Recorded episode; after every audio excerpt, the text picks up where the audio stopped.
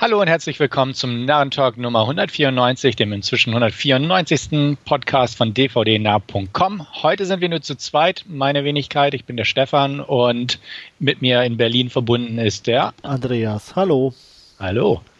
Ja, der Wolfgang ist leider verhindert heute, ähm, muss wieder arbeiten und so weiter. Kann passieren, aber wir haben uns entschieden, trotzdem eine Zweierausgabe zu machen im üblichen Format und dementsprechend fangen wir gleich mit einer Reihe von Trailer an, die wir uns mal rausgesucht haben für diese Woche oder beziehungsweise diese Ausgabe. Und damit beginnen wir mit Happily. Ja, sah ganz nett aus eigentlich. Äh, mal, mal, ein bisschen was anderes. Ähm, Optik fand ich ganz ansprechend. Darsteller relativ unverbraucht. Werde ich mir vielleicht mal angucken. Ging mir auch so. Also zuerst war mir nicht so ganz klar, worauf alles hinauslaufen wollte, aber das hat mich ein bisschen neugierig gemacht, so vom Trailer her. Und wie du selbst sagst, ist nicht, wirkt nicht so verbraucht, sowohl vom, von der Idee her als auch von den Darstellern her. Optik und so passt und wenn da so ein bisschen böser Humor und so noch mitschwingt, der auch funktioniert, ähm, bin ich gern dabei. Also so, den behalte ich mal im Auge. Vorher hatte ich auch noch nie was von gehört, bin irgendwie durch Zufall über den Trailer gestolpert, aber jetzt kann man den mal in der Hinterhand behalten, denke ich. Ist da irgendjemand bekannt oder auch im Hintergrund? Ich habe mich jetzt nicht damit beschäftigt. Ich kenne eigentlich nur den, den Hauptdarsteller, den Joel McHale, aber auch so aus Nebenrollen. Der hat bei Community der Serie die Hauptrolle gespielt. Die hatte ich geguckt. Daher kenne ich den. Und in letzter ja, Zeit hat er auch so ein paar Thriller mitgemacht. Becky zum Beispiel und solche ja, Sachen. Den aber ich noch nicht gesehen. Ja, aber bekannt ist er halt nicht, aber vom Sehen her. Und als ich in, in LA war, war ich in einer Talkshow bei James Corden und da war auch zu Gast. Also deswegen habe ich so eine kleine Connection, sagen. Okay. Ja. Gut. Ähm, dann machen wir weiter mit einem anderen Genre. SAS, Red Notice. Äh, britische Produktion mit ähm, ja, Ruby Rose kennt man. Da fange ich einfach mal an. Sieht nett aus. Sieht wie ein solider Actioner aus Großbritannien irgendwie aus. Ich weiß nicht so recht. Wahrscheinlich nichts Weltbewegendes, aber irgendwie etwas ruppig. Ich hoffe, die CGI sind nicht ganz so schlecht am Ende und nicht ganz so häufig wie im Trailer so ein bisschen zu sehen. Aber ansonsten, ja, warum nicht? Actionfilme gibt es genug, aber der sah jetzt nicht so verkehrt aus und so viele Filme spielen auch noch nicht im Eurotunnel. Eigentlich fällt mir da nur der Mission Impossible der erste ein und das ist schon ewig her. Aber ja, warum nicht? Kann man sich bestimmt mal angucken. Ja. Oh, ja, geht mir auch so. Also, wie du schon sagst, nichts Besonderes, aber die Action sieht solide aus, könnte ganz unterhaltsam sein. Ähm, wie es dann komplett als Film wirkt, ob dann die besten Szenen wieder schon im Trailer waren und dann der Rest öde wird oder sie noch ein bisschen was bieten können, muss man dann abwarten. Aber für einen verregneten Tag denke ich nicht das Falscheste. Ja, so sehe ich das auch. Ähm, diese Trailer-Ausgabe ist ein bisschen international. Der erste Trailer war übrigens der einzige amerikanische und jetzt kommen wir nämlich zu einem, der nennt sich Jumbo und ist ein französischer Film, wo sich offenbar jemand in ein Kirmesgeschäft verknallt. Ja. Ja fand ich aber auch irgendwie interessant, schön gemacht, auch von der Optik und von der Musik her, von der Stimmung her. Ähm, kann ich mir vorstellen, den anzugucken. Ist ein sehr ungewöhnliches Thema. Ähm, kann ich jetzt eigentlich nicht so viel mit anfangen, bin ich ganz ehrlich, aber die Art und Weise, wie es gemacht ist, ähm, fand ich schon ganz ansprechend. Und die Hauptdarstellerin ist ja von, äh, na, wie heißt der, Lady ja, äh, On Fire irgendwas. Genau, genau. On Fire, mhm. der, den wir ja auch alle ganz gut fanden und mhm. von daher, äh, ja, da werde ich sicherlich mal einen Blick riskieren. Ähm, ich auch. Also ich bin auch über diesen Trailer durch Zufall gestolpert und ähm, war auch irgendwie positiv angetan, einfach weil es auch mal wieder ein bisschen was anderes ist, mal was Ungewöhnliches. Die Franzosen haben ja manchmal ein ganz gutes Händchen für sowas.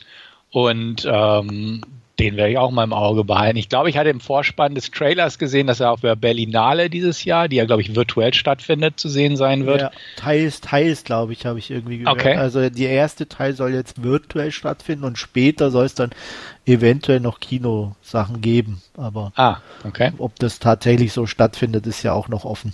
Ja, ich glaube auch, das ist noch relativ offen. Ja. Vom Filmfest planen sie ja auch theoretisch mit irgendwelchen Nights, glaube ich, im April oder so, hatte ich ja, gelesen. Ja, aber das sehe ich auch noch nicht. Ich also, sehe das auch noch nicht, muss ich ganz Ein bisschen zu optimistisch. Ja, aber gut. Optimismus ist ja manchmal nicht so verkehrt. Nein, das braucht man auch, gar keine Frage. Ja, ja. aber Realismus ist da auch nicht. Auch nicht ja, also wie ja. gesagt, ich, wir, wir, wir sehen es beide. Mhm.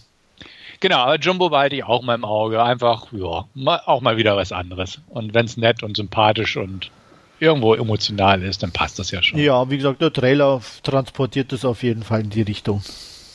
Genau. Ja, Science Fiction aus äh, europäischen Landen und sogar auch aus Deutschland, Studio Babelsberg und Drehort äh, Wattenmeer. Ähm, Tides, fange ich mal an. So ein bisschen, ich bin drüber gestolpert über den Trailer mit dem Namen Roland Emmerich, wo ich schon dachte, okay, ja, gucken wir mal.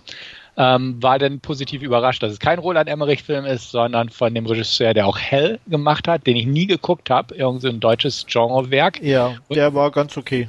Okay, da habe ich noch so den Trailer in Erinnerung, aber ich habe den bis heute noch nie geguckt. Und ähm, der neue jetzt hier ähm, fand ich sehr interessant aus. Einfach jetzt nicht übermäßig, also irgendwo war alles schon mal, hat man schon mal alles gehabt, denke ich, aber ja, mal so eine Genreproduktion aus deutschen Landen, ähm, matschig vom Wattenmeer, das kenne ich ja, weil ich da auch in der Gegend äh, Verwandtschaft habe.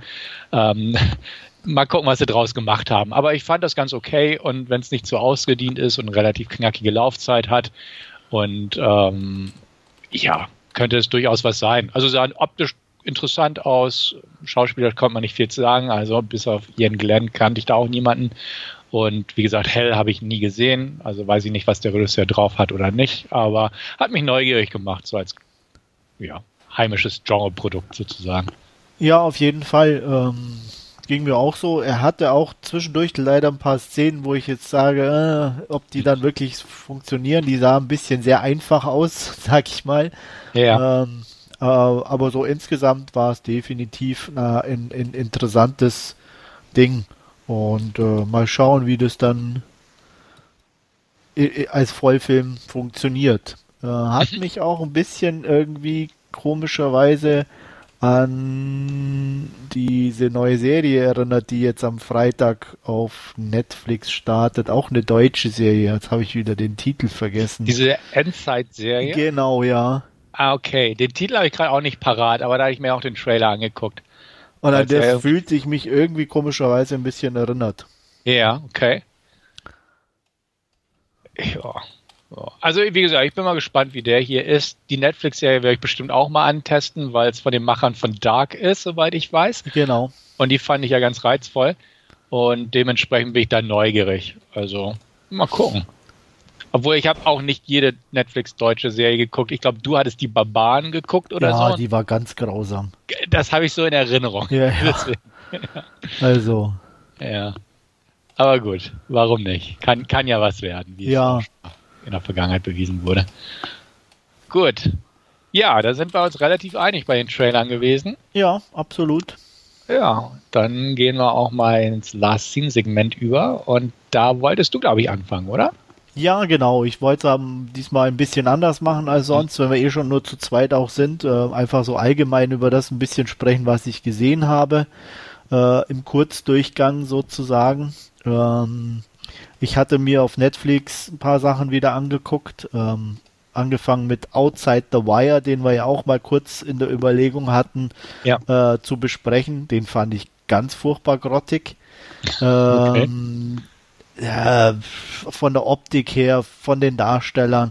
Also ich fand dann wirklich auch die, die, die Art und Weise, wie die miteinander gespielt haben, ähm, echt nicht gut. Also selbst Anthony Mackie, der ja doch eigentlich ein solider Darsteller ist, mhm. äh, hatte wirklich so ganz merkwürdige Szenen. Ich erinnere mich da an so eine Autofahrt und so. Äh, es gibt ein paar nette Action-Sachen, aber insgesamt fand ich den echt nicht gut. Also. Okay. Äh, drei von zehn mehr hat der nicht verdient. In meinen, in meinen Büchern zumindest.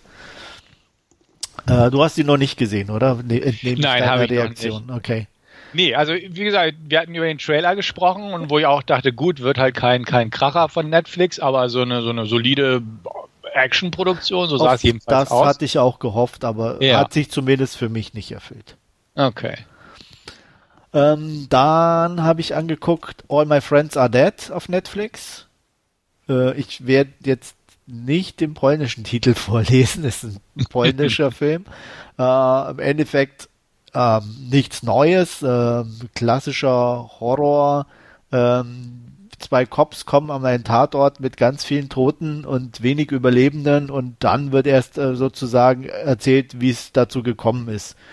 Ähm, hat mir an sich eigentlich ganz gut gefallen, weil Musik war gut, Optik war gut, unverbrauchte, unbekannte Darsteller, die aber alle irgendwo ganz passend ähm, besetzt waren.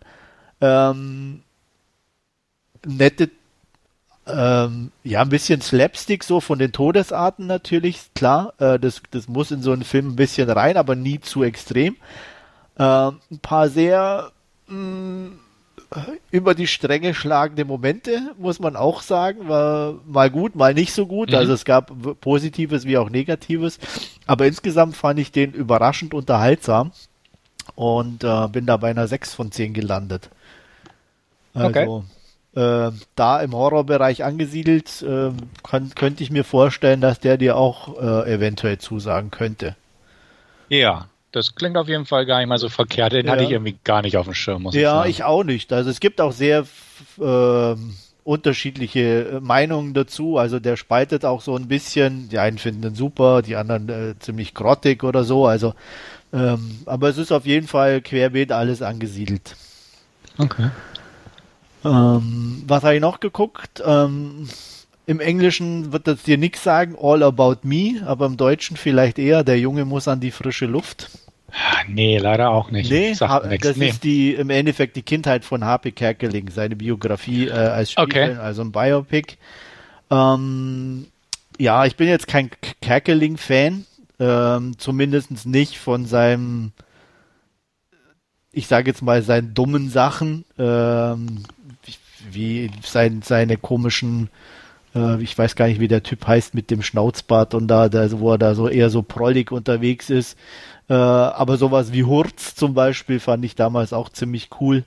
Ähm, und, und äh, interessant und gut gemacht. Also so eher Sachen in die Richtung mit, mit, wo auch ein bisschen so Beobachtungen und kleine Sachen macht, die, die fand ich ganz gut und deswegen dachte ich, gucke ich mir den an. Und der geht auch und er hat eigentlich das gleiche Problem, die, die sein Humor an sich auch für mich hat. Ähm, also es gibt so die kleinen Beobachtungen und wie die Darsteller sind und wie die spielen, das ist alles super. Aber das, das Kind an sich es spielt auch super, muss man sagen. Aber halt auch da in dem Humor merkt man halt schon die Unterschiede zwischen diesem Prolligen irgendwie und dieser kleinen, leisen, guten Beobachtungsgabe für die Umgebung. Und ähm, ja, äh, kann man gucken, ist jetzt nichts Weltbewegendes, aber gut produziert und äh, wirklich mit, mit wirklich guten Darstellern für einen deutschen Film. Also das war schon von der Warte aus ganz gut anzusehen, aber insgesamt für mich nur eine 5 von 10. Okay. Ähm, Kerklin war noch nie so meins. Also ja, wie gesagt, für mich auch nur in, in, in, in Maßen. Dann, den habe ich übrigens, wo habe ich den geguckt? Ich glaube, der läuft auf Prime, wenn mich nicht alles täuscht. Oder okay. auf Netflix, weiß ich gar nicht. Ist egal, auf jeden Fall irgendwo auch. Mhm. Ähm, definitiv auf Netflix läuft Space Sweepers, ein koreanischer Film über so Piloten, die äh, äh, Metall aus dem Weltraum ähm, holen. Die Erde ist verseucht, äh, mehr oder weniger komplett am Sterben. Ähm, es gibt mehr so eine Art ähm, grüne Insel im Weltall, die von reichen äh, und von einem verrückten Wissenschaftler sozusagen ähm, entwickelt wurde. Und äh, da kommt aber nicht jeder hin. Äh, parallel dazu wird der Mars äh, vorbereitet, damit da Menschen leben können. Aber auch da dürfen dann nicht alle hin. Und im, Endeffekt geht es darum, äh, um diese Unterschiede und ähm, ja, um noch ein, ein kleines Kind, das eine Massenvernichtungswaffe sein soll oder könnte, ähm, auf jeden Fall ein bisschen konfuser Film, aber ein ganz unterhaltsames Ding. Nette Space Opera, ähm, schöne Science-Fiction-Geschichte, äh, nette ähm, Special Effects, nichts Weltbewegendes, aber alles passend im Rahmen von so einem Film und äh, fand ich ganz unterhaltsam. Für dich wird es nichts sein, äh, das kann ich dir sicher sagen. Okay. ähm, aber es sind äh, ein paar, es ist auf jeden Fall eher international angesiedelt, weil natürlich auch die verschiedensten Nationalitäten da unterwegs sind. Und der Bösewicht wird gespielt von Richard Armitage. Ich glaube, den kennst du auch, ne? Ja, ja. Genau. Also jetzt auch keiner der besten Darsteller und ähm, das kommt auch in dem Film wieder ein bisschen rüber. Aber es passt insgesamt. Kann man ganz gut gucken. Ich fühlte mich unterhalten, war ein netter, spaßiger äh, Wegguckfilm sozusagen mit guter Action. Äh, deswegen kriegt er von mir 6 von 10.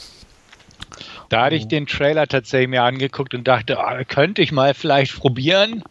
Ähm, ja, aber wie gesagt. Es sah so ganz nett aus, aber genau. ich dachte auch schon. Äh, ja, weiß, und so mit dem ja Kind nicht. und was weiß ich. Ja. Ich glaube, das wird wahrscheinlich für die, vielleicht für dich ein bisschen viel sein. Okay. Und dann habe ich noch äh, einen österreichischen Film angeguckt, ähm, der sowohl im Deutschen als auch im Englischen mit dem Titel äh, relativ gut funktioniert. Auf Deutsch heißt er Bad Fucking und im Englischen wird man ihn als Bad Fucking aussprechen. Äh, es geht darum, um einen österreichischen Ort, der in dem Film behandelt wird, als würde er nicht existieren, genauso wie Bielefeld in Deutschland.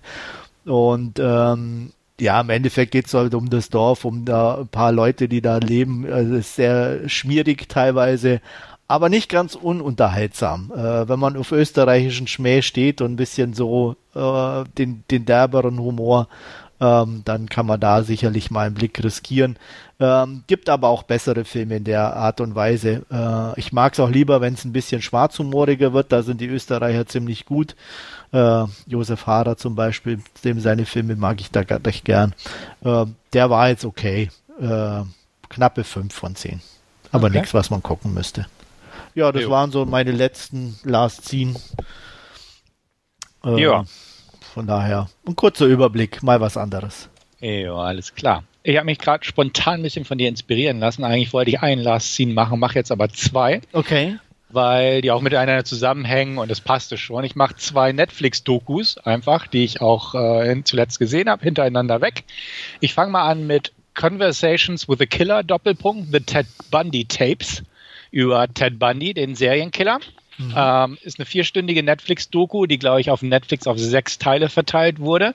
Ähm, ist von Joe Berlinger, der eigentlich ein recht guter Journalist ist. Der hat auch den Ted Bundy-Film mit, ähm, ja, mit dem von Baywatch, ich weiß, Zac Efron gemacht. Genau, mit dem Baywatch-Film Typi Jack, Zac Efron, aber auch im Vorfeld diese Ted Bundy Tapes Doku. Und worum geht es darin? Es geht um Ted Bundy, äh, einer der berüchtigsten und äh, auch bekanntesten Vergewaltiger und Serienmörder der USA. Ähm, der war zwischen 74 und 78 tätig, oder aktiv muss man sagen, und hat dabei mindestens 30 junge Frauen getötet. Ähm, er wurde verhaftet und hat immer schon sehr egozentrisch sich selbst präsentieren wollen der Öffentlichkeit gegenüber. Auch bei den Gerichtsverhandlungen hat er sich immer in den Mittelpunkt gestellt und ähm, es kam eigentlich nie jemand so wirklich an ihn ran, äh, im Sinne von ähm, der Tatsache, ob er es nun getan hat oder nicht, beziehungsweise man sah, eigentlich war man sich super sicher und hatte auch genug Beweise, dass er es getan hat, aber er selbst hat es nie zugegeben. Und irgendwann ist halt jemand auf die Idee gekommen, als er schon im Gefängnis saß, ähm, länger im Gefängnis saß, einfach zu sagen, Mensch, ähm, gerichtlich kann man es nicht verwerten, wenn du spekulieren würdest angesichts der Details der Taten, wie das eventuell jemand getan hätte, der nicht unbedingt du sein müsstest, aber spekulier einfach mal. Und darauf, äh, ja, hat er einfach alles erzählt, in der dritten Person teilweise und äh, einfach, ne, rein theoretisch hätte derjenige das so und so gemacht und so weiter. Und dadurch ist sehr viel äh, Tonmaterial zustande gekommen, zusätzlich zu dem Fernsehmaterial, was es gibt. Und äh, daraus hat halt Joel Berlinger diesen, ähm, ja, diese Netflix-Doku gemacht. Ähm, er hat dazu noch diverse involvier damals involvierte Personen äh, interviewt, Ermittler, Anwälte, ähm, Nachrichtenberichterstatter und auch äh, eine Überlebende, die ihm entkommen konnte und hat daraus eigentlich einen sehr informativen Überblick über die Geschehnisse zusammengestrickt. Ähm, wer sich mit Ted Bundy und so noch nie beschäftigt hat, bekommt hier auf jeden Fall alle grundlegenden Infos. Die Doku ist nicht zu reißerisch gemacht worden. Ähm, hat ein paar Crime Scene Fotos und sowas drin, aber ist jetzt nicht so Exploitation-Material, sondern ähm, lässt halt wirklich viel dem Bundy zu Wort kommen, was natürlich immer ein bisschen zwiespältig ist, weil er sich gern, wie gesagt, präsentiert hat. Und aber auch die Ermittler und äh, legt die Fakten relativ gut dar, soweit ich das jetzt beurteilen kann aus der Perspektive. Ähm, man hat das Gefühl, dass man trotzdem natürlich nicht in, in die Tiefe von, von Bundys Psyche eindringen konnte, weil er, wie gesagt, so immer das nach außen gestellt hat, wie er sich gern präsentieren möchte. Ähm, aber man kriegt halt mit, dass er einfach ein ziemlich gestörter Kerl war. Und es ist eigentlich auch interessant, in dem Sinne, was, wie er sich präsentiert. Er war äh, Jurastudent und hat auch seine eigene Verteidigung mitgeleitet vor Gericht, äh, ist aus dem Knast auch zweimal ausgebrochen bei recht waghalsigen Geschichten, ähm, beziehungsweise interessant, wie er es einfach gepackt hat. Beim einen Mal ist er einfach aus dem Fenster gesprungen und abgehauen und in der Wildnis nach ein paar Tagen wieder zurückgekommen, weil er da in den Bergen von Colorado sich durchgeschlagen hat und beim anderen Mal ist er einfach durch die Decke seiner Zelle entkommen. Ähm, ist einfach eine interessante Geschichte. Also klar, ja, er ist, er ist ein abgründig verachtenswerter Mensch, aber das war auch sein, sein Charme Frauen gegenüber. Er, er war halt so wie ein junger Kennedy, wurde er manchmal beschrieben, einfach vom, vom Auftreten her, vom Aussehen her. Und er konnte sich einfach verkaufen. Und ähm, die Dokumentation, wie gesagt, bringt das alles sehr gut unter ein Dach und hat mich auch ähm, gut unterhalten können, kann man sagen. Also es ist nicht so, eine, so ein Downer, sondern einfach ähm, eine, eine unterhaltsame Doku. Crime, Crime, True Crime TV, kann man sagen. Und ist einfach gut gemacht, gut recherchiert und, und bringt halt dadurch, dass, dass Ted Bundy viel spricht, einfach auch viel von, von seinen persönlichen Eindrücken, wie er sich gegeben hat und wie er die Dinge sieht, mit ins Spiel. Ähm, ich gebe Conversations with the Killer, The Ted Bundy Tapes, ähm, der auf Deutsch heißt Ted Bundy, Selbstporträt eines Serienmörders und gerade auf Netflix verfügbar ist, gebe ich eine 7 von 10. Ist in Ordnung, kann man sich gut angucken, kurzweilig und äh, wen das interessiert, sei das ans Herz gelegt. Okay. Ja. ja. Also ich, ich, ich schaue gerne Dokus, aber meistens eher ein bisschen ähm, andere Sachen als Crime-Dokus, mhm. äh, weil die für mich wie soll ich sagen, die bewegen sich immer in ähnlichen Pfaden. Ja, das äh, stimmt. Und ähm, ich will jetzt nicht sagen, hast du eine gesehen, hast du alle gesehen, weil ja die, die Verbrechen dahinter immer doch anders sind. Aber an sich vom, vom, vom Ablauf her sind sie sich halt doch recht ähnlich. Mhm. Das stimmt. Genau, also da, da ist das jetzt nicht so ein großer Unterschied. Es gibt ja auch auf TLC und so, so einigen von diesen Sendern immer wieder solche True Crime Dokus. Ähm, ja, also ist eine gut produzierte, ist eine Netflix-Produktion. Ähm, Wen es interessiert, soll einfach mal einen Blick drauf werfen, meiner Meinung nach. Jo. Und dann habe ich mir angeguckt, äh, Crime Scene, Doppelpunkt, The Vanishing at the Cecil Hotel, zu Deutsch Verschwunden, Doppelpunkt, Tatort Cecil Hotel, ebenfalls wieder von Joel Berlinger, ähm, ebenfalls wieder eine True Crime Doku. Ähm, diese geht äh, 3 Stunden 40 Minuten, ist etwas kürzer und beleuchtet einen zentralen Fall, aber um genau zu sein, das Cecil Hotel in Downtown Los Angeles. Ein berüchtigtes Hotel, ähm, das mich schon vorher interessiert hat, muss ich sagen. Ähm, das ich weiß nicht, wann es erbaut wurde. Es muss irgendwie Anfang 1900, 1920 oder irgendwie sowas gebaut worden sein. War damals ein sehr ähm, schickes Hotel, bis dann die große Depression kam und so weiter und ähm, alles ein bisschen daneben gegangen ist. Zudem ist es in örtlicher Nähe von ähm, Skid Row, von dem äh, wohl ärmsten Stadtteil äh, der USA mitgebaut, wo ähm, einfach die Obdachlosigkeit und die Kriminalität so extrem sind wie sonst so gut wie nirgends in den USA. Es ist also mitten in einer, also angrenzend in einem schlechten Bezirk. Und ähm, dadurch, dass das schon lange so war, hat dieses Hotel halt auch eine Anziehungskraft gehabt für ärmliche Bevölkerung. Es hat auch einen Sozialstatus, wo es auch äh, an ärmliche Leute günstige Zimmer vermieten muss, bis heute übrigens. Also heute ist es gerade aktuell geschlossen, wie ich gegoogelt habe, aber ähm, bis vor kurzem musste immer ein Teil als Sozialprojekt dienen, so wo auch Mieter sich für einen Monat für wenige Dollar einmieten können, einfach um ja die, die weniger gut betuchten beherbergen zu können. Und somit hat das auch schon immer Prostitution, Drogenhandel und so weiter, Kriminalität angezogen. Ähm, es ist einfach ein berüchtigtes Hotel, daher kannte ich es auch schon vorher, weil ich das hm, schon mehrfach irgendwie vom Namen her gehört hatte und dann mal nachgeguckt hat. Ähm, ja, es ist, haben halt auch bestimmte Leute darin übernachtet, ähm, zum Beispiel das Black Dahlia, einer der Black Dahlia Opfer war kurz zuvor da drin, der Night Stalker, Ähm, auch ein berühmter Serienkiller hat während seiner Taten dort residiert und man hat ihn relativ unbehelligt dort residieren lassen, auch wenn er nachts blutüberströmt einfach nach Hause gekommen ist, weil auch die Polizei sich von dem Hotel relativ ferngehalten hat. Ähm, der österreichische Serienkiller Jack Unterweger hat dort gewohnt und auch Taten ausgeführt, während er dort residiert hat. Und dann kam es im Jahr 2013 zu einem Todesfall von einer jungen 21-jährigen ähm, kanadischen Studentin, Eliza Lamb hieß sie. Und ähm, das ist so der zentrale Fall dieser Doku. Ähm, mit dem Fall Eliza Lamb hatte ich mich schon vorher beschäftigt, weil er einfach sehr interessant war, als er 2013 erschien. Es geht nämlich darum, sie reiste allein von Kanada her durch Kalifornien, hat jeden Tag ihre Eltern angerufen und sich abgemeldet, beziehungsweise gemeldet und ist dann halt im Cecil Hotel verschwunden. Ähm, ein paar Tage, also ne, sie verschwand. Ähm, es wurde eine Riesensuchaktion gestartet und ähm, ja, irgendwann wurde ihre Leiche gefunden, ohne irgendwas zu spoilern, wer den Fall halt nicht kennt. Und es gibt halt ihre letzten bewegten Bilder, stammen aus einer Kamera aus dem Fahrstuhl und waren halt extrem bizarr. Also der Fahrstuhl schloss sich nicht richtig, äh, sie hat komische Knöpfe gedrückt, aber es passierte nichts.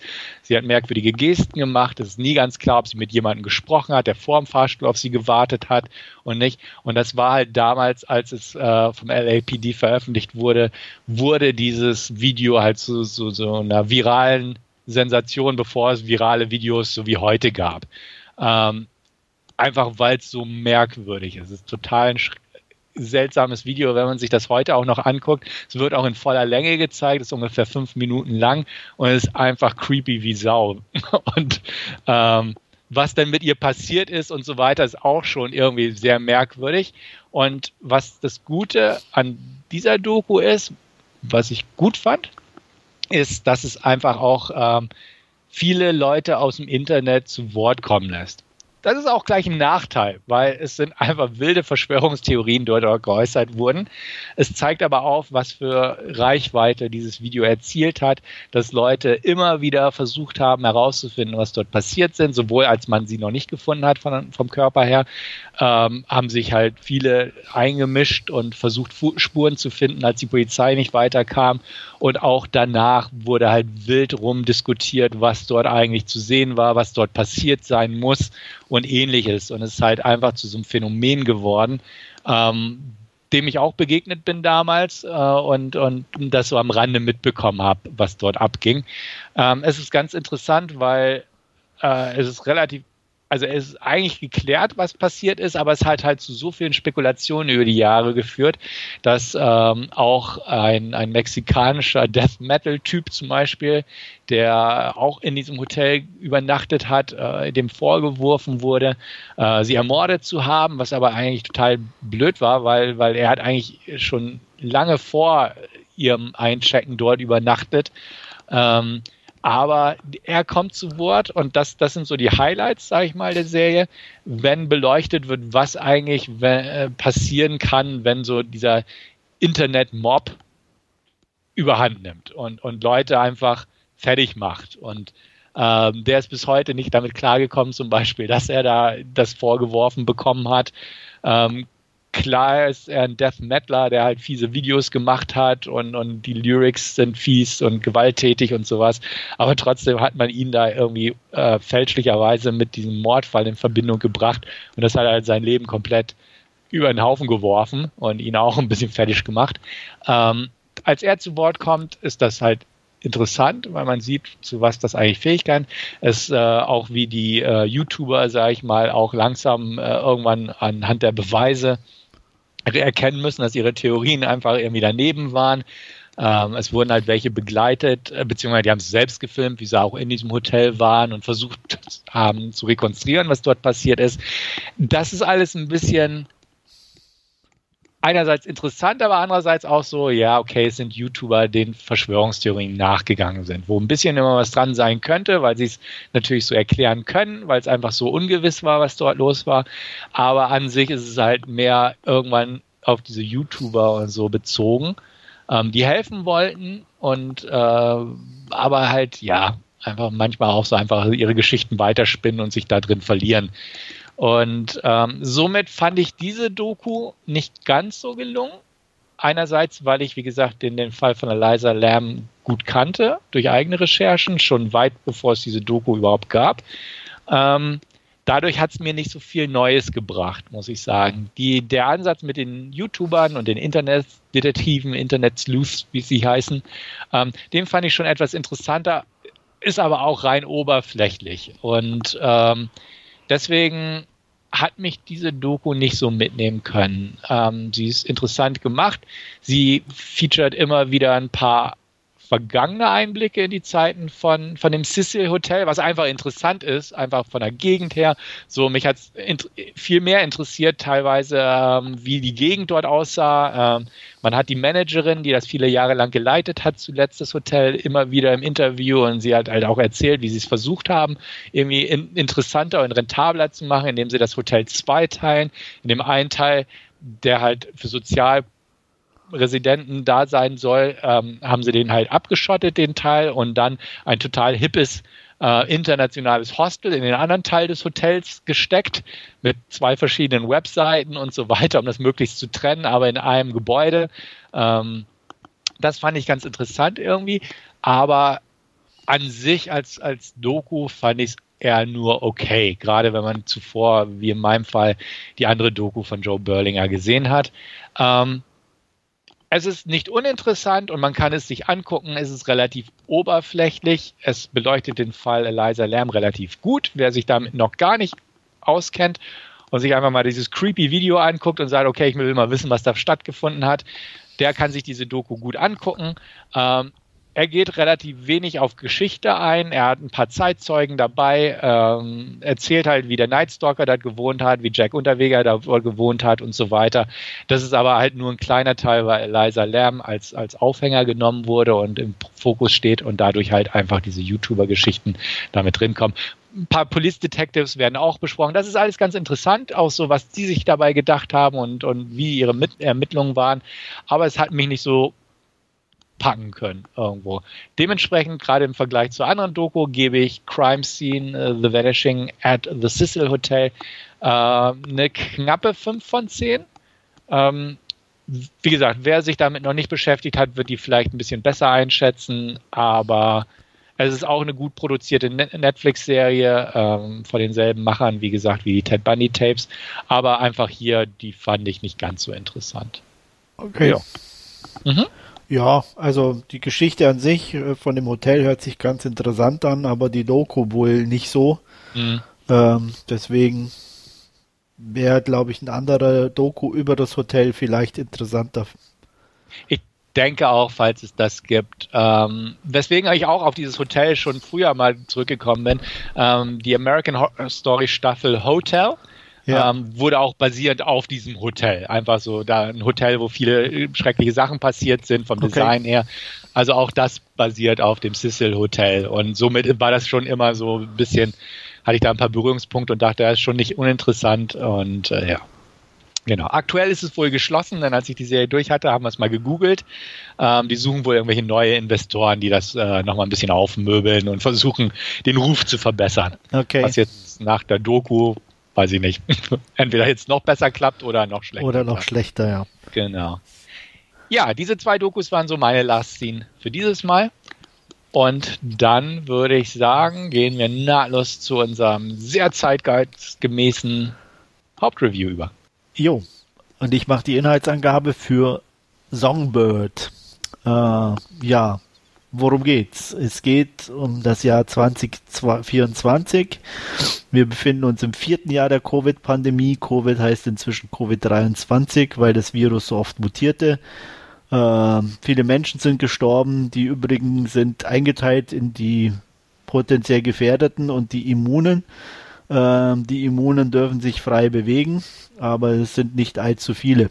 Und ähm, wir treffen Nico. Nico ist Fahrradkurier und äh, in unsterblich verliebt in Sarah, die er aber noch nie persönlich getroffen hatte, sondern nur über ja äh, Telefon, beziehungsweise äh, als er ihr mal was geliefert hat oder an die falsche Wohnung geklopft hat, hat er sie kennengelernt.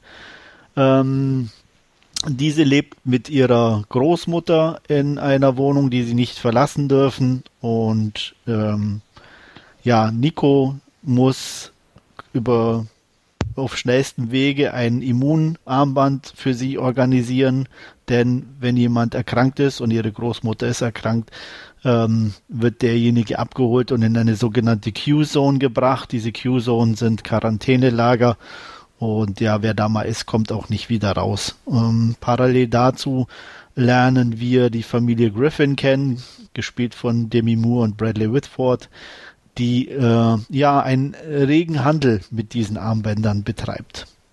So viel erstmal zur kurzen Inhaltsangabe. Und ich würde mal sagen, Stefan, du fängst an.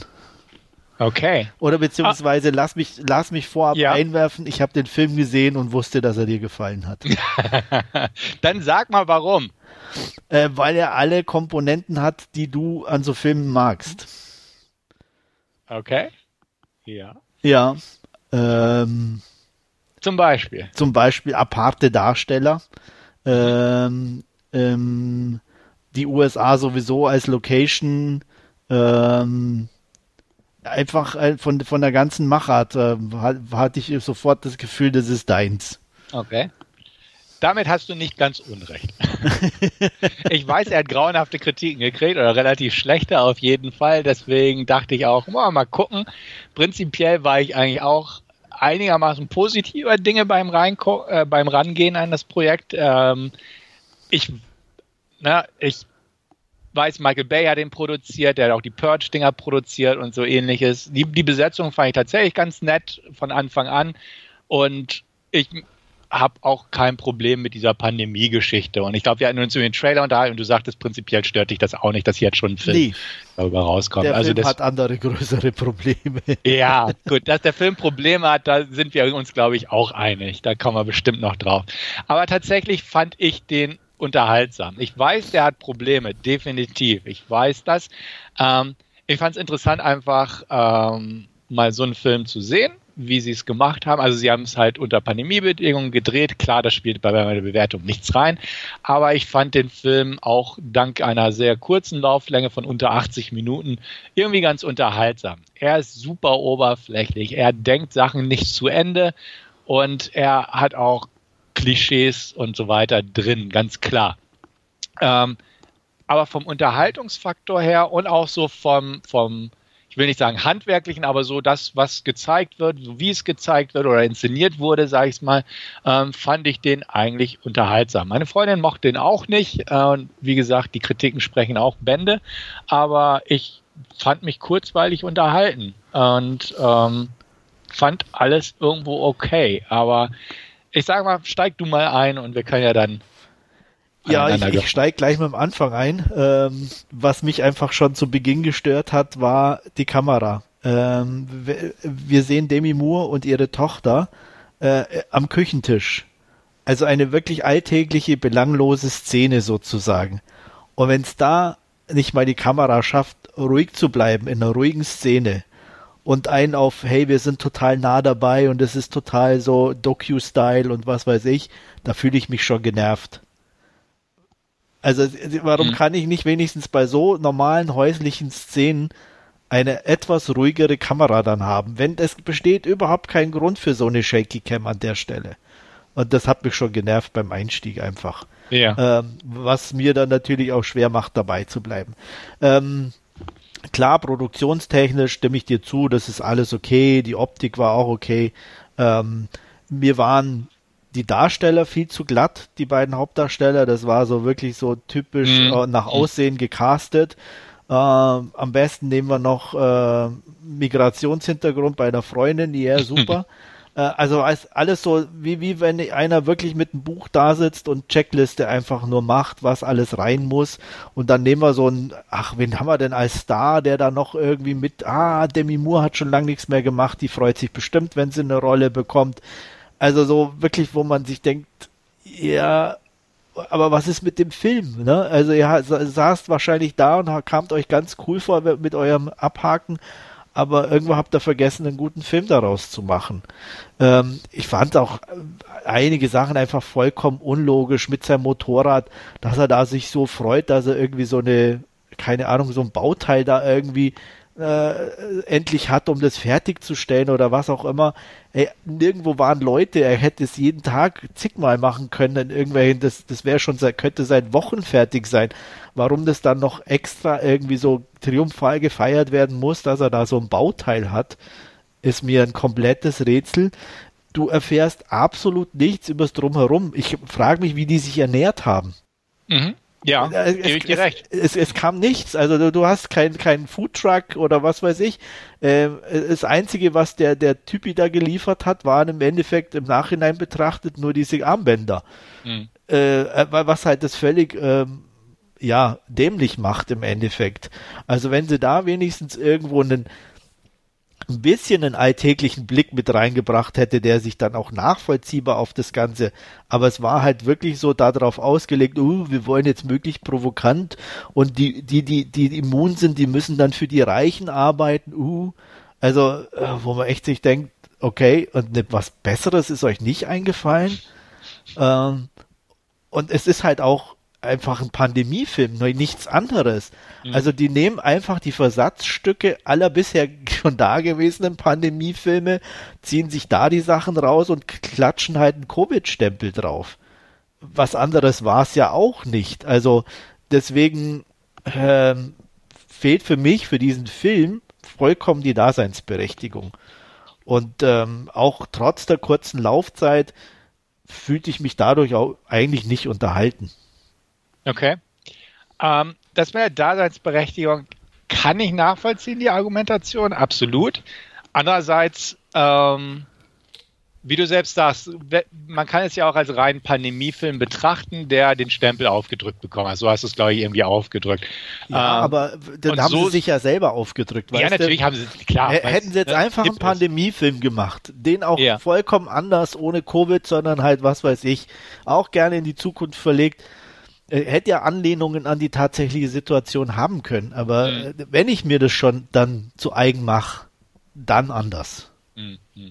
Ja, ich verstehe, was du meinst. Also vielleicht sehe ich es wirklich zu oberflächlich in dem Fall. Ich sehe es einfach auch als Pandemiefilm. Also es gibt so ein paar nette Sachen, ähm, die, ich, die ich ganz interessant fand, die natürlich auch nicht weitergedacht wurden, aber so diese UV-Schleusen oder die morgendliche vorgeschriebene Temperaturscan-App und so weiter, oder auch diese ja, Armbänder. Aber UV ist ja jetzt nichts nichts Neues. Das ist ja Nein. tatsächlich, was wir aktuell ja in, in manchen Stellen ja auch eingesetzt wird und wo ja bekannt ist, dass sie die, ähm, die Viren auch äh, töten können. Genau, und deswegen fand ich es interessant, dass sie es so ein bisschen weiter ge nicht gedacht haben, aber weiter genutzt haben, das halt auch an privaten Haushalten, um Pakete zu überreichen oder gegebenenfalls auch Essen, das wir nie sehen, bla bla bla. Ne? Aber solche Sachen, die theoretisch jetzt nicht so ferne Zukunft sind, weil du selbst sagst, sowas gibt es ja auch schon. Und äh, auch so mit diesen Armbändern, klar, ne, theoretisch ist ja noch gar nicht klar, ob es jetzt einen Pass geben soll für Leute, die geimpft sind oder sowas. Sowas fand ich nett. Also einfach aus der aktuellen Situation heraus solche kleinen Punkte zu sehen. Klar rettet das den Film in dem Sinne nicht oder wertet Ja, wenn man ihn eh nicht mag, wird es ihn nicht, nicht dadurch ich besser machen. sagen, genau. Äh, aber sowas, dieses, dieses Gedanken, gut, sage ich mal, oder diese, diese Ideen, die da reingebracht wurden, die fand ich interessant, einfach auf den Bezug, wie es gerade so selbst ist. Und so, wenn man denkt, ja gut, das wäre theoretisch eine Möglichkeit. Klar möchte ich nicht die nächsten Jahre im Lockdown verbringen und klar wird es dann nicht so sauber und nett aussehen. Und wenn du jetzt schon siehst, was da äh, auf den Straßen los ist, wenn sie jetzt so, einen, so einen halbherzigen Lockdown haben wie in letzter Zeit, ja. Ähm, was mich von dem Drumherum, von dem wir nichts mitgekriegt hat, einfach so, so ein bisschen erinnert hat, mir kam immer wieder der erste The Purge-Film in den Sinn.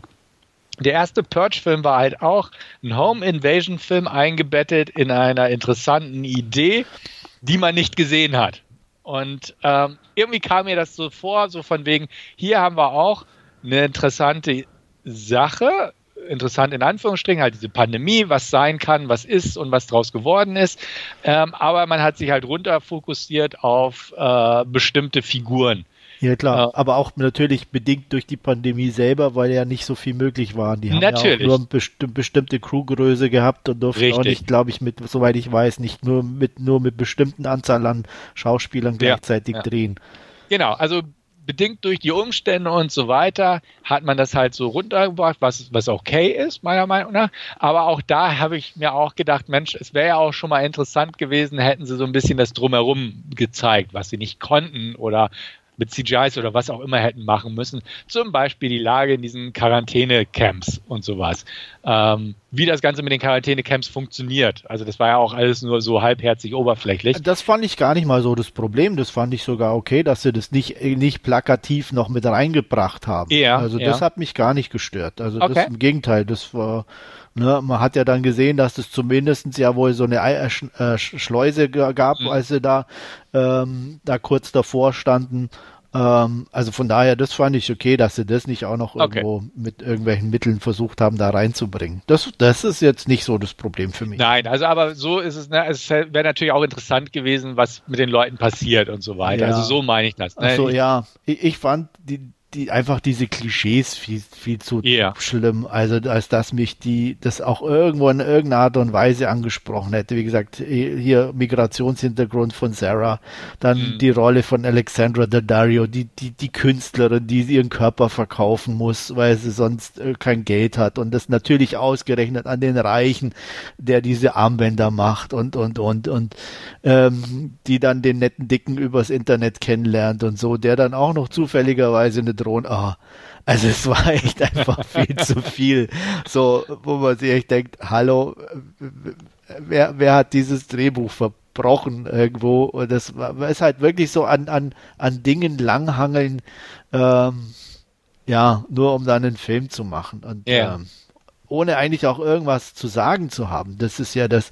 Und ähm, auch dann die, die, die Rolle von, von Peter Stormare äh, komplett am Overacten in da, der Rolle da wieder. Wäre ich auch noch drauf eingegangen. Ähm, ja. Was halt überhaupt nicht zum Rest auch schon wieder passt, weißt du, so. Von mhm. wo, wo sie dann doch relativ ähm, auch, auch seine Hintergrundgeschichte, der Müllmann, der dann aufstieg, so, also nur weil er immun ist, äh, okay.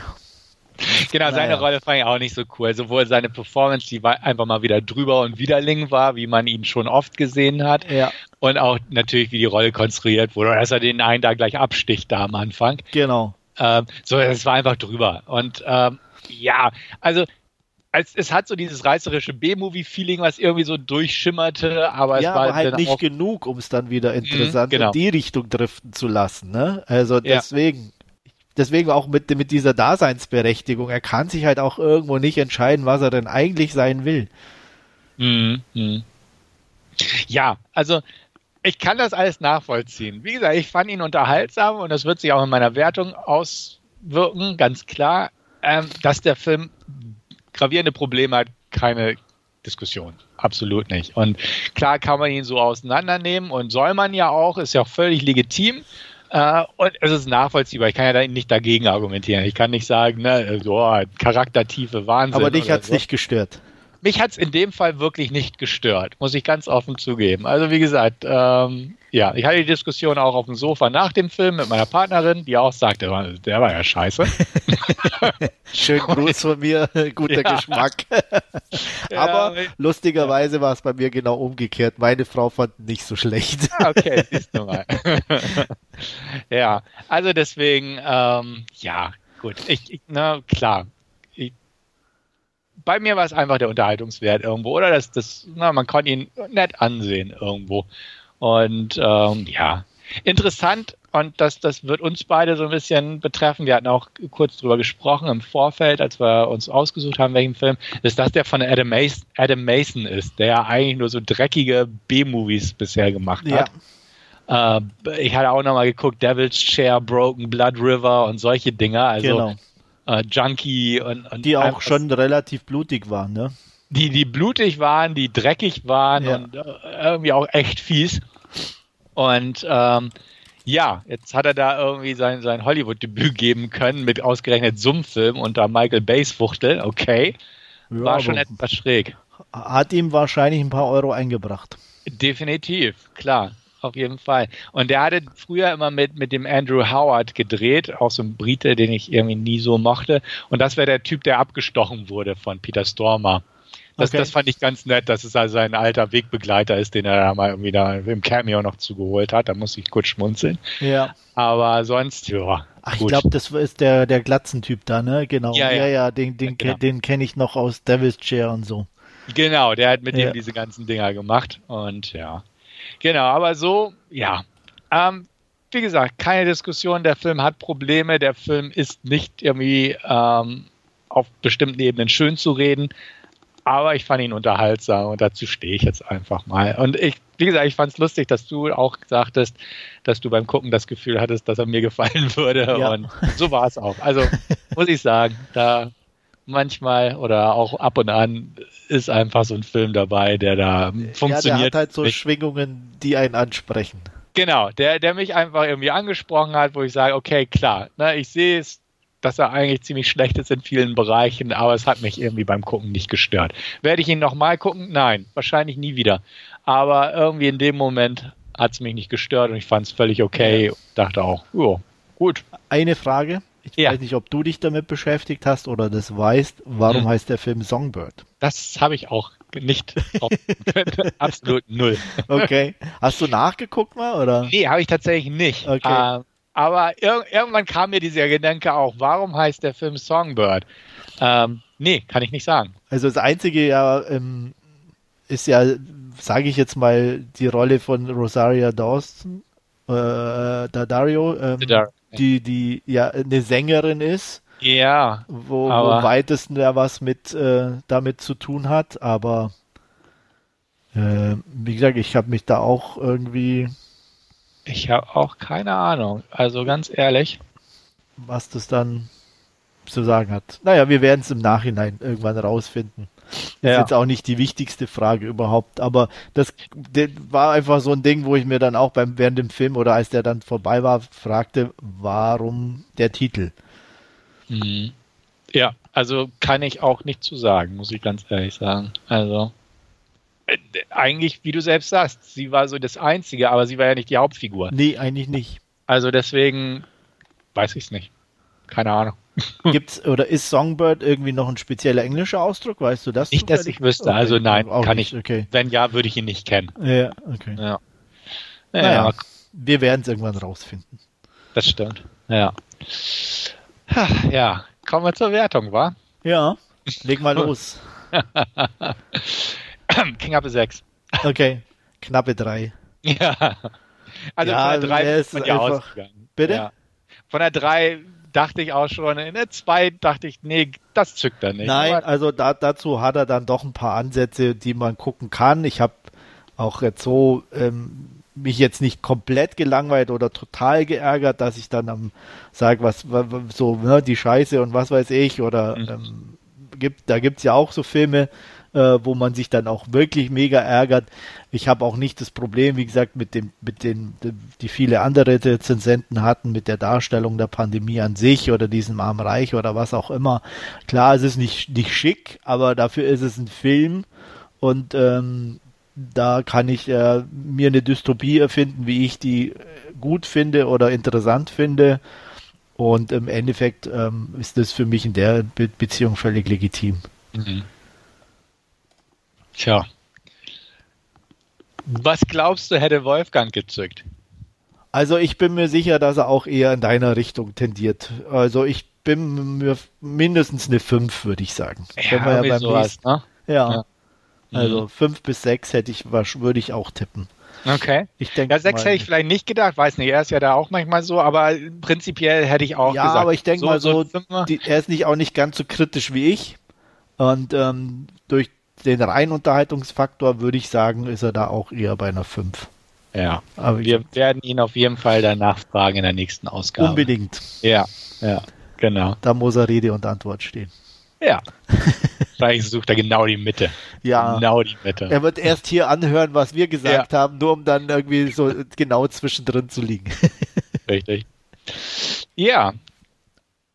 Gut. Songbird. Ähm, grundsätzlich Pandemiefilme, wird es ja so ein paar weitere kommen in nächster Zeit. Unge na, wir haben ja auch den Trailer zu diesem mit Anne Hathaway besprochen. Ja. Und so weiter. Ähm, turnst dich jetzt schon ab oder wirst du sagen, boah, ich war noch nie so ein Pandemiefilm-Fan, sage ich jetzt mal. Ich fand die in der Regel nicht so wirklich interessant. Mhm. Ähm, ich weiß es nicht. Also entweder will ich dann einen richtigen Horrorfilm sehen, ne? Ähm, ja. Zombies sind ja auch eine Art Pandemie, wenn man so will. Ähm, aber so Dramen oder ähnliches. Äh, Damals Contagion und Outbreak? Outbreak hat mich nie angesprochen. Ähm, ich habe den gesehen, mhm. aber den fand ich von der Machart oder so, ich fand den eher langweilig vom, vom Ablauf her und allem. Also das war jetzt, der war ordentlich gemacht und so, aber ich fand den nie gu wirklich gut. Ja. jetzt nicht vom Thema her, sondern einfach von so wie er gemacht ist oder so. Das, das hat mich nie so wirklich überzeugt. Äh, und Contagion fand ich gut. Mhm. Also der war interessant gemacht, ähm, von der Idee her und allem, von der Machart her. Ähm, ja, der, der ist so, würde ich mal sagen, einer der besseren. Sehe ich genauso. Also ähm, Outbreak tatsächlich hatte ich im Kino, glaube ich, damals gesehen und, und auf Video bestimmt auch noch mal ein, zwei Mal, aber auch seit damals nicht mehr.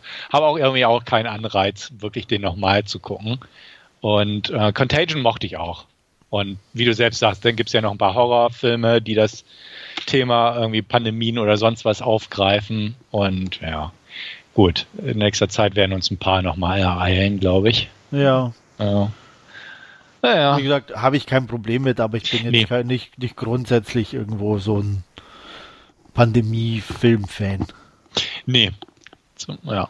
Und das ist ja auch, haben wir genug in der Realität gerade von, da muss man es eigentlich auch nicht haben, noch als Film. Ja. Da kann man Eskapismus auch noch mit anderen Genres oder so betreiben. Ja.